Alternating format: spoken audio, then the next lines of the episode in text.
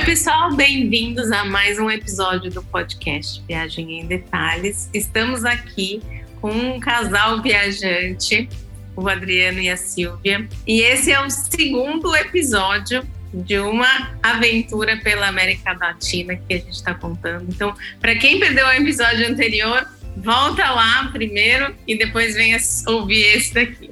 Isso mesmo, gente. Ouve o episódio anterior porque tá cheio de dicas legais de um planejamento maravilhoso que eles fizeram para essa viagem linda. Tudo bem, Adriano, Silvia? Tudo ótimo. E vocês? Um prazer estar aqui. Muito obrigada pelo convite. Prazer estar de volta. Foi muito gostoso a semana passada. E hoje a gente vai contar o que a gente vivenciou de gostoso nessa viagem toda. Vai ser difícil resumir todas as coisas legais que a gente vivenciou em dois meses em 30 minutos, mas a gente vai se esforçar. Vamos lá, queremos saber dos destinos, as coisas mais legais que vocês fizeram, o que não dá para perder. Começaram por onde? Vamos lá, de novo, né? Pelo início da viagem. Primeiro destino foi ainda dentro do Brasil, foi Foz do Iguaçu. Então, nos surpreendemos muito positivamente. A estrutura do Parque Nacional é de primeiro mundo, é uma coisa que todo brasileiro deve prestigiar, é maravilhoso, super organizado indescritível. De lá a gente esticou até o Atacama. Já era um destino que Direto, gente... já? Foi. Já. Nós somos pelo norte da Argentina e aí tivemos algumas dificuldades quanto à conservação das estradas. Para vocês terem uma ideia, nós pegamos acho que uns 70, 80 quilômetros de rípio, não sei se vocês sabem, é aquela, são aquelas pedrinhas. Então a estrada não é asfaltada, ela é de pedrinhas, né? Ah. Só que ela estava tão esburacada que a gente tinha que ir pelo acostamento. E no acostamento nós pegávamos caminhões transitando pelo acostamento na contramão. Nossa! De tão ruim que era a estrada, mas faz parte. Vamos lá. E nesse trajeto também teve uma experiência complexa, que foi que a gente parou no posto de gasolina. Assim que nós entramos na Argentina. E precisávamos encher o tanque. E o cara começou a abastecer, daí ele falou assim: não, mas eu não aceito cartão de crédito. Eu tinha real, tinha cartão de crédito, tinha dólar, mas eu ainda não tinha peso suficiente, suficiente para encher o tanque. Tinha um pouquinho, mas não para encher o tanque. Daí ficamos num impasse lá para ver o que, que, ia fazer: se ia tirar o combustível do carro ou se ele ia dar um jeito de aceitar o dólar. Ele estava se queixando que o dólar não era 100% novo, mas ele falou: ó, eu falei para ele, ou você aceita ou você vai ter que tirar. E foi assim mesmo, mas deu trabalho. Então é uma recomendação: quem for de carro para lá, cuidado, arruma pesos antes. Sim. Leva pesos. Leva em espécie, porque nem todos os lugares aceitam cartão. É porque a gente está falando de cidades menores também, é. né? Está falando de Buenos Aires, que geralmente Não, as pessoas claro. vão para essas cidades, né? Que já estão mais acostumadas a receber turista, né? Sim, mas quando você vai de carro. Exato. Você acaba você passando passar. cidades muito pequenas, né? Exato. Então, daí a gente, no caminho de, do Atacama, teve já duas partes muito bonitas. A própria fronteira entre o Chile e a Argentina provê uma paisagem maravilhosa. Tem um salar, como se chama aquele? O Grande salar? salar. O Grande Salar na Argentina. Também é muito bonito. É lindo demais. Vale a pena uma parada. É pequenininho, perto do Salar de Uni. É, é uma amostra, mas ainda assim é muito bonito, vale a pena. As estradas são muito bonitas, é. A paisagem é linda, vale pelo caminho. Daí o Atacama é, é um lugar único no mundo, todo mundo tem que visitar. É assim, paisagens maravilhosas de dia e de noite. O céu estrelado lá é maravilhoso. É um dos, dos lugares onde você tem a melhor visibilidade noturna, tanto que tem o ALMA, que é um radiotelescópio um, gigantesco, um investimento multi países, de vários países. países. E é sensacional também uma experiência. Precisa reservar com muitos Dois meses, de, de antecedência, antecedência, mas é um passeio imperdível, vale a pena. Vocês fizeram? Fizemos. Fizemos na primeira vez, porque nessa segunda vez não dava. Tá. Uh, porque eles só fazem, eles abrem para esse turismo dentro do. Acho que só os sábados. Sábados e domingos, para 40 pessoas. É Você... gratuito ah, legal. Utilizam o transporte a partir de São Pedro do Atacama até o Alma e mostram toda a instalação, conta a história do, do investimento, do local, das instalações, o que das eles descobertas. Vai... As cenas são maravilhosas, é emocionante. Para quem gosta ah. um pouco só de astronomia ou de ver as estrelas é de arrepiar. É Não. assim, comovente. É impressionante, coisa mais.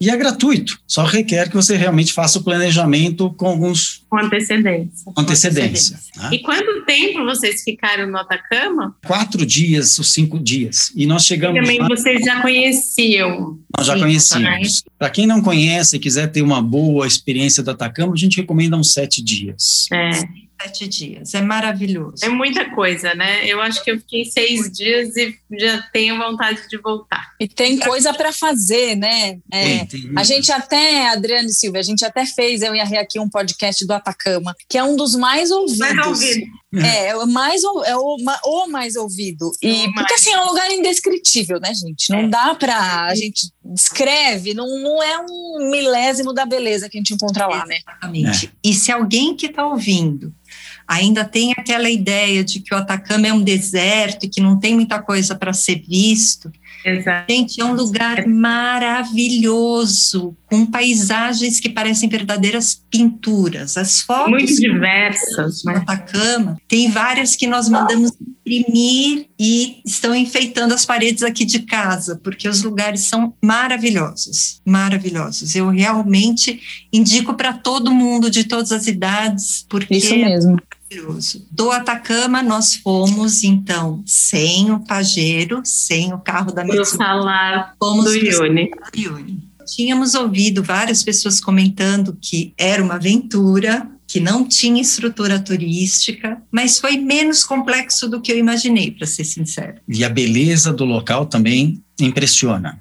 É algo assim que a gente não espera. Tanto no trajeto quanto no próprio salário. A beleza natural da Bolívia, a 5 mil metros de altitude, impressiona, gente. A gente passa por vários lagos de colorações diferentes, então tem lago vermelho, tem lago azul, tem lago verde. É Tem um- lindo demais. Tem umas regiões lá, com, é, não- é difícil de descrever. Eu convido vocês a, a darem uma olhada no nosso blog. Mesmo as fotos não fazem jus à beleza do lugar, mas é difícil explicar. É muito tem, bonito. tem formações rochosas lindas, muito, muito, muito bonitas. Não tem a infraestrutura da- do Chile, da Argentina, em termos de restaurantes e tudo mais. Isso aí realmente você tem que ir com o espírito de mochileiro, porque você vai ficar Em ah, hostel, hostel, em lugares com sem menos a- conforto. Para você tomar banho de água quente, você tem que pagar um a mais, porque É. o hostel não tem. E a temperatura lá é muito fria, porque é muito alto. Mas a beleza impressiona. Compensa. Impressiona muito. E vocês falaram um pouco no nosso episódio aqui anterior que tem que ser com pessoas especializadas, né? Guias, enfim, não pode, ah, vou pro salário. É, o- é o mais recomendável. Mesmo que você eventualmente vá de avião até o Uni, para visitar o salário em si, não, não tente ir por conta própria, porque você pode ter experiências complexas. Ah, é melhor pegar um- uma equipe que tem experiência, porque é muito grande, gente. Aquilo lá é uma imensidão. E Ah, aí, para quem nunca viu foto, não está familiarizado, o salar fica totalmente espelhado. Então, ele reflete o céu, reflete tudo que está acima. É surreal. Nós vimos o amanhecer no salar e aquele céu vermelho refletindo no salar foi uma das melhores experiências que nós já tivemos. É Que maravilhoso. lindo, gente, que maravilhoso. Bom, daí do Uni nós começamos a descer, voltamos para Atacama e de lá começamos a descer pelo, pelo litoral do Chile. Bela Uhum. experiência também, bonito. E daí fizemos um pequeno desvio e entramos na Argentina por uma outra fronteira e fomos reconhecer a região de Mendoza. Nós curtimos muito visitar vinícolas, gente. A Sil falou no episódio passado, nós já passamos dos 50, então a gente aprecia um bom vinhozinho tal, tudo. Então, nós passamos quatro dias visitando vinícolas na região de Mendoza e foi uma experiência muito legal. Pretendemos voltar e ficar pelo menos uma semana. né? É, as vinícolas estão muito bem estruturadas para atender o turismo, É. recebem-nos muito bem. Ah, Os restaurantes são maravilhosos, os valores são acessíveis, então come-se muito bem, bebe-se muito bem. Daí voltamos de Mendoza, novamente, pela mesma fronteira, agora com o Chile, passa ali do lado do Aconcagua, e também a Uhum. paisagem da natureza é maravilhosa, gente. A gente parou na estrada umas quatro, cinco vezes para tirar foto, só para ficar admirando a paisagem da estrada. É impressionante. Lindo demais. né? Daí chegamos em Santiago. Santiago é uma grande cidade, né? Maravilhosa. Ainda assim, é uma cidade bonita, né? É uma cidade bonita, É, é. A cordilheira. o- Praças, muito bem conservada. museus. Tá, assim, realmente é quase uma cidade europeia, por assim dizer. Eu acho que hoje em É. dia, aproxima. né? apesar de Buenos Aires se dizer que é europeia, Santiago está mais bem conservada que Buenos Aires hoje em dia. Então, eu acho que Santiago está mais próximo da Europa do que eh, Buenos Aires hoje em dia. Ficamos lá três dias, poucos, porque a gente já conhece bastante, a gente fez alguns ah, compromissos profissionais lá e daí seguimos para o Vale do Colchagua, onde nós fomos visitar outras vinícolas com o apoio da Vino Eventos. Vinos Eventos, que é uma É uma- parceira nossa do Rio de Janeiro, que desenvolve ah, viagens turísticas. ah, para regiões vinícolas e Ah, não somente legal. viagens customizadas, mas como o próprio nome diz, ela organiza eventos. Então, tanto eventos pessoais quanto profissionais, casamentos, ela faz muito casamento na região das vinícolas. Então, é uma pessoa que conhece muito da região. E nós somos com os ela organizou para nós a a viagem. organização toda e foi maravilhoso. Sensacional. Visitamos algumas vinícolas diferenciadas que a gente não conhecia e proveram para nós experiências sensacionais. Assim, Gente, eu vou abrir um parêntese, porque assim, uma coisa que a gente brincou no, a semana passada foi que foi uma viagem de extremos, né? Eu acho que um extremo que a gente não mencionou é que, enquanto a gente estava com o pé na estrada, a gente parava em restaurante de posto de gasolina, comia um cachorro quente, vamos voltar Era o que tinha, né? nada, era o que tinha. E em compensação, no Colchagua, por exemplo, gente, nós visitamos alguns dos melhores restaurantes que a gente já conheceu na vida. E olha que Aquele, a sequência de menus degustação. Teve- Nossa, um restaurante que nós fomos, numa vinícola, na La Postoli, né? La Não. Closa Pauta, na Closa Pauta. Close a pauta. É a linha Postoli. sofisticada da, Sim, da La Postoli. Ah, tá. Eu Eles têm conheci. um restaurante que eles têm cinco mesas só. Você precisa Porque reservar eles têm um, um cinco hotel é. super exclusivo. São chalés ah, dentro da própria vinícola, são cinco. São cinco. São cinco chalés. Então, o restaurante tem cinco mesas. Nossa, que legal, que máximo. têm- eles já têm uma ou duas Michelin? Tem uma Michelin. Ai, eu não lembro. É assim, É gente, estrelado. Incrível. E é assim, é, é Comida uma- maravilhosa, lugar maravilhoso, tudo lindo. olha, a paisagem, é assim, A vista é incrível, porque você está olhando para os pros- vinhedos, Vinhedos. e comendo uma refeição que você não vai esquecer nunca mais na vida. tudo harmonizado com os melhores vinhos da vinícola. Gente, façam. Foi assim, uma experiência Demais. única, É, foi sensacional. a gente chegou até o cardápio estava personalizado com os nossos nomes. É assim, o ano avacai. Daí, eh, saindo do Vale do Colchago, a gente começa a descer. Descendo, descendo. Fomos para Pucon. Daí foi mais um contato Pucon com a é natureza.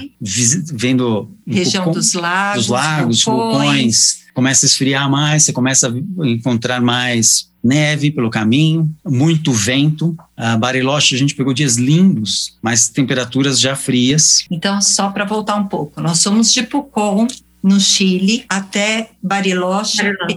pela estrada dos Sete Lagos, que é um caminho maravilhoso entre o Chile e a Argentina. Tem gente que começa em Bariloche e termina em Pucón. Nós fizemos o inverso, mas é um caminho que vale a pena. Você demora muito para fazer, porque você para para ficar fotografando a paisagem, porque é maravilhoso. É um lago mais bonito que o outro, são montanhas. É, é assim, é impressionante, gente. Para quem gosta de beleza natural, você não consegue não parar. Você quer parar? Não, deixa eu ver com calma isso aqui. Pera, calma. Olha aqui, olha ali. É É lindo maravilhoso. demais. E não é o tipo de viagem que muitos brasileiros fazem, né? Porque geralmente você sai daqui de avião, vai para o Chile, vai para o Atacama e faz pontu pontualmente.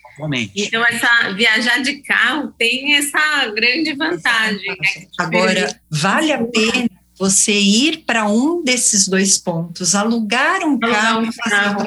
Vale Pode ser também, né? Uma Que é maravilhoso, realmente vale a pena. É comum, as pessoas fazem isso? É um trajeto comum de fazer. Ali, entre Bariloche e Pucón, é bem comum. Tem uma cidade, é San, San Martín, San Martín de los Andes, pertinho de Bariloche, já do lado argentino, que também é linda demais. é, distante alguns lagos e Hum. a vista do, do vulcão também. Assim, e beleza natural, realmente, e com infraestrutura. Né? Nesse ponto, a Argentina investiu bem ah, e tem uma infraestrutura legal para você parar o carro, para você tirar foto, para você conhecer, vale a pena. E o trajeto todo tem placas dizendo quais são os lagos, onde você está, qual é o próximo, é hiper bem sinalizado. Ah, isso é bacana, né? Isso é legal. Dá uma Qual que é a distância, gente? Daria para fazer o trajeto em linha reta sem parar, você faria talvez em umas quatro horas. Quatro, cinco horas. Não, acho que menos. Mas, Né? mas sim. Mas você acaba levando um dia inteiro, porque você quer parar em cada um dos Tão lindo. porque eles falam a característica do lago, a característica da região, Enfim, como se formou o lago. Bacana, é, é muito interessante. Daí de lá a gente deu uma puxada até El Calafate. Que Eu não foi sei se vocês um conhecem. dos pontos altíssimos da viagem. Nos surpreendeu muito em todos os sentidos. Assim, nós não conhecíamos um iceberg, nós nunca tínhamos visitado um, um glaciar. Deve É. ser um negócio, uma experiência assim.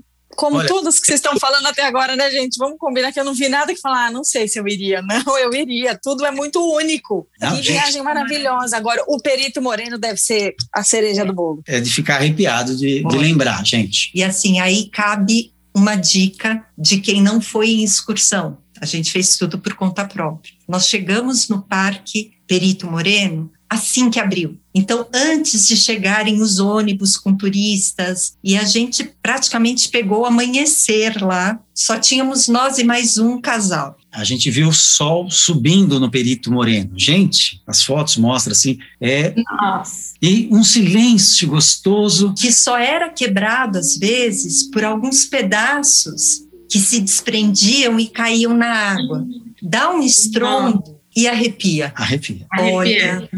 Só que isso dura 40 minutos no máximo, Né? porque de depois, hora. é, depois chegam os ônibus com um monte de chineses Lotado. e Enfim, gritam e não sei o quê. Daí parece Foz do Iguaçu.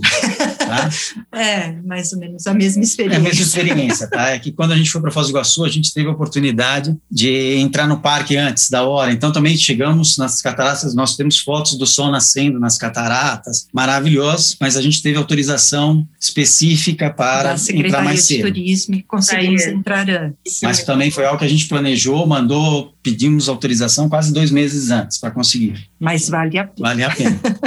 E no Perito Moreno foi essa sensação maravilhosa, realmente bonita. E a cidade É uma graça. É uma graça, é tudo muito novo. A impressão que dá é que o turismo da região se desenvolveu recentemente. Então, os hotéis são super novos, tudo é muito bem conservado, a cidade é linda. Lembra um pouco Campos do Lembra um Jordão, pouquinho de Campos. mas tem aquela Muvuca. muvuca de Campos no- no- nos feriados, né? Mas é lindo, gente. Bons restaurantes também. Excelentes restaurantes. É, Delícia. tem um museu do, do, do, do Perito Moreno lá, chama-se Glaciar. Sensacional a experiência também, muito bonito. Ele explica o desenvolvimento do Perito Moreno, como é que ele está, como é que ele se reproduz, entre aspas, né? O que vai solvendo e o que vai crescendo conforme vem o inverno.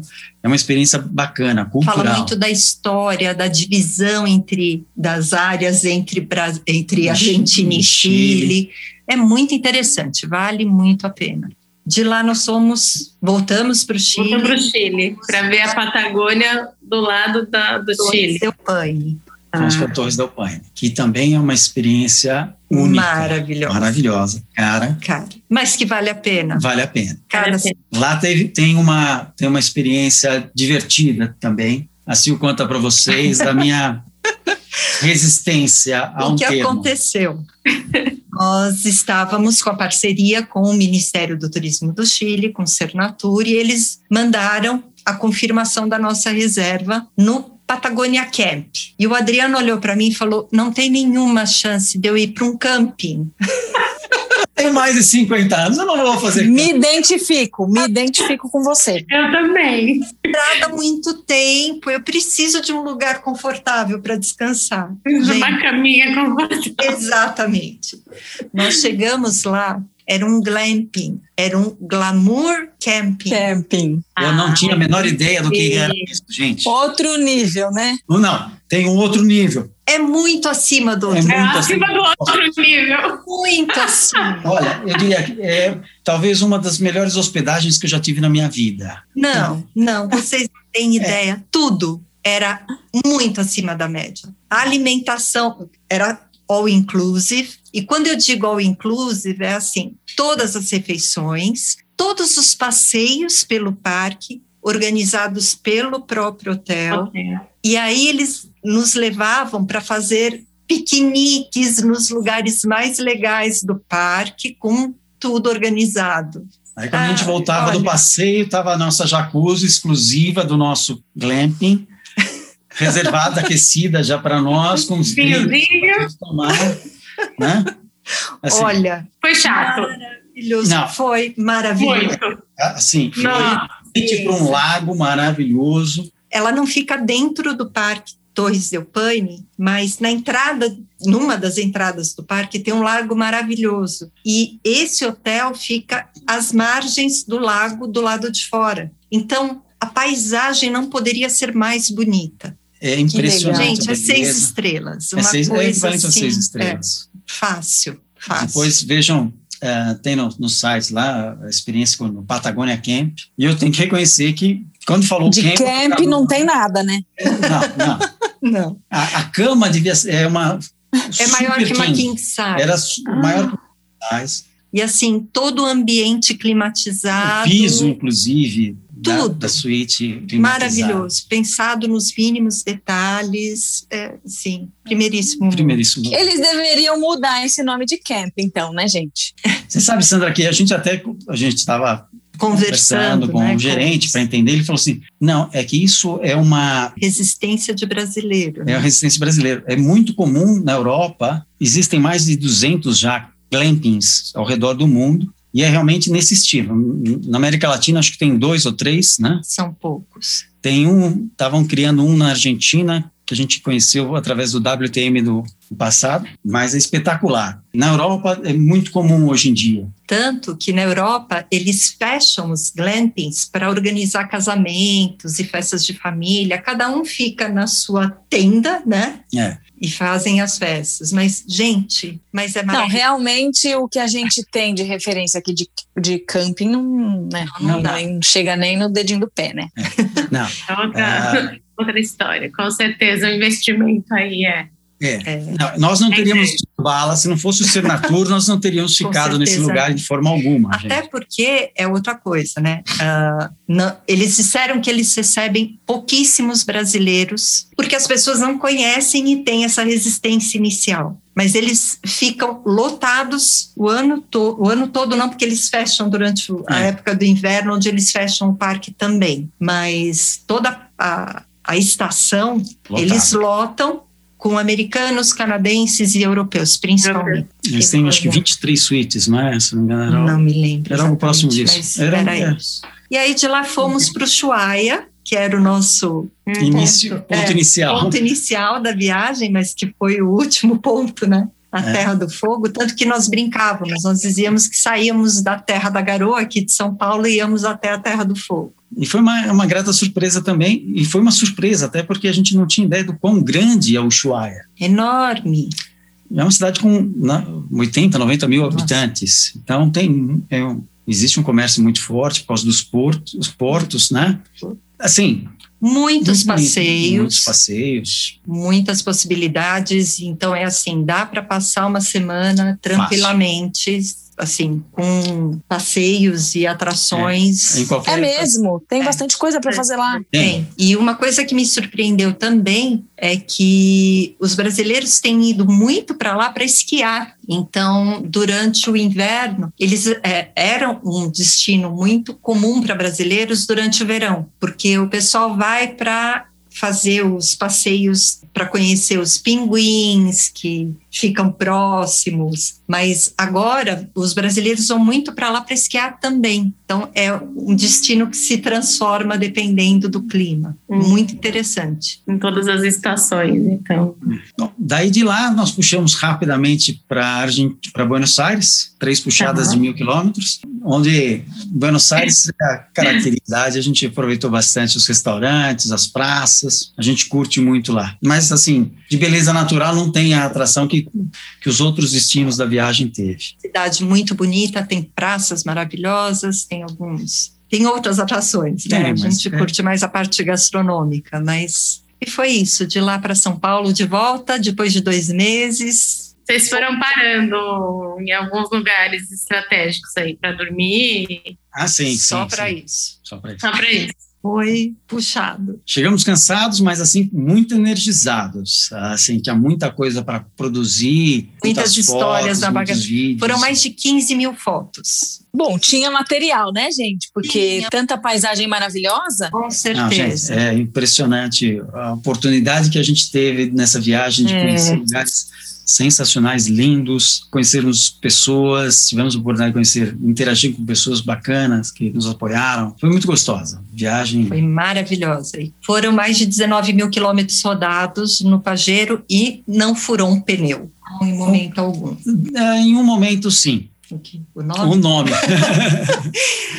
A gente vai contar rapidamente para vocês essa história. Conte, conte. Nós fizemos várias parcerias, então montamos né, o, o material de apoio, contamos que estaríamos a bordo de um Pajero com o apoio da Mitsubishi. E quando nós cruzamos a fronteira, nós percebemos que as pessoas ficavam olhando para o carro e para o nome, tiravam fotos, inclusive, porque o Pajero, como se chama nos outros países? Monteiro. Monteiro. Ele se chama Monteiro nos outros países da América do Sul, porque pajeiro é um palavrão nos outros países.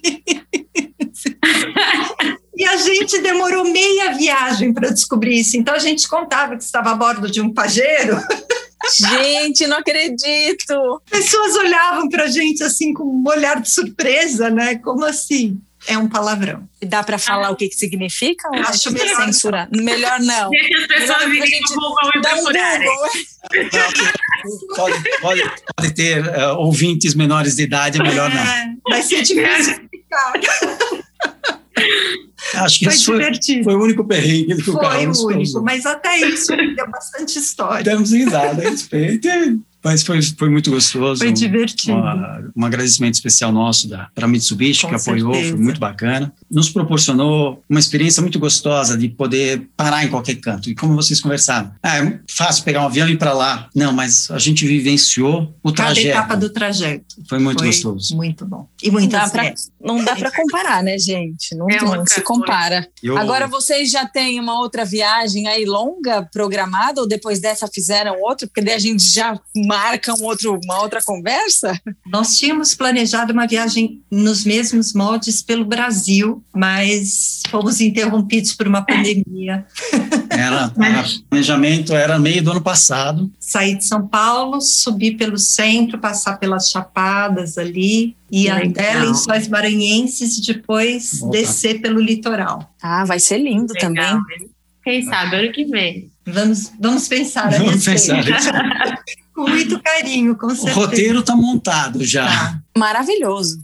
Agora, gente, contem para os nossos ouvintes aonde eles podem encontrar todas essas fotos e esses relatos maravilhosos. Nosso blog e o Instagram tem o mesmo nome, Suas Próximas Viagens. O blog é o .com.br, onde a gente teve o prazer de relatar cada um desses pontos que nós comentamos com vocês, da beleza, do que, que nós vivenciamos, e tem diversos posts também contando sobre o planejamento da viagem, o que fazer, o que não fazer, o que evitar, né? Então está bem detalhado, acho que tem mais de 30 posts sobre a viagem em si, com muitas fotos, fotos maravilhosas. Modéstia à parte, as fotos estão bem bonitas mesmo. Então convido a todos para visitar o blog e conhecer, para se preparar para a sua própria viagem.